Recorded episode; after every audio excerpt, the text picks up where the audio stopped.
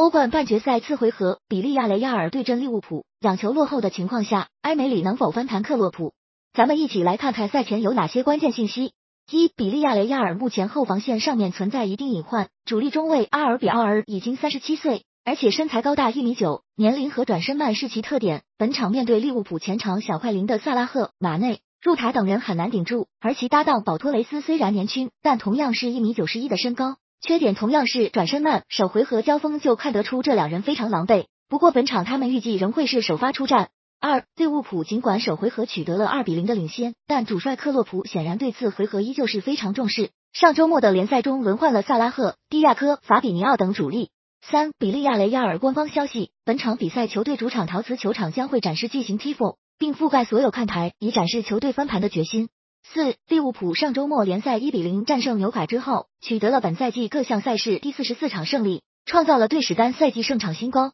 而头号射手萨拉赫，本赛季目前各项赛事已经打入三十球，他只需再进一球就能追平欧文的英超进球纪录和达格历史为俱乐部创造的一百一十八球联赛纪录。五，比利亚雷亚尔在首回合对阵利物浦时，主力射手莫雷诺缺阵，而本场比赛他预计是能够复出比赛的，参与了对利物浦的赛前合练。之前欧冠四分之一决赛对阵拜仁，他两场均有出战。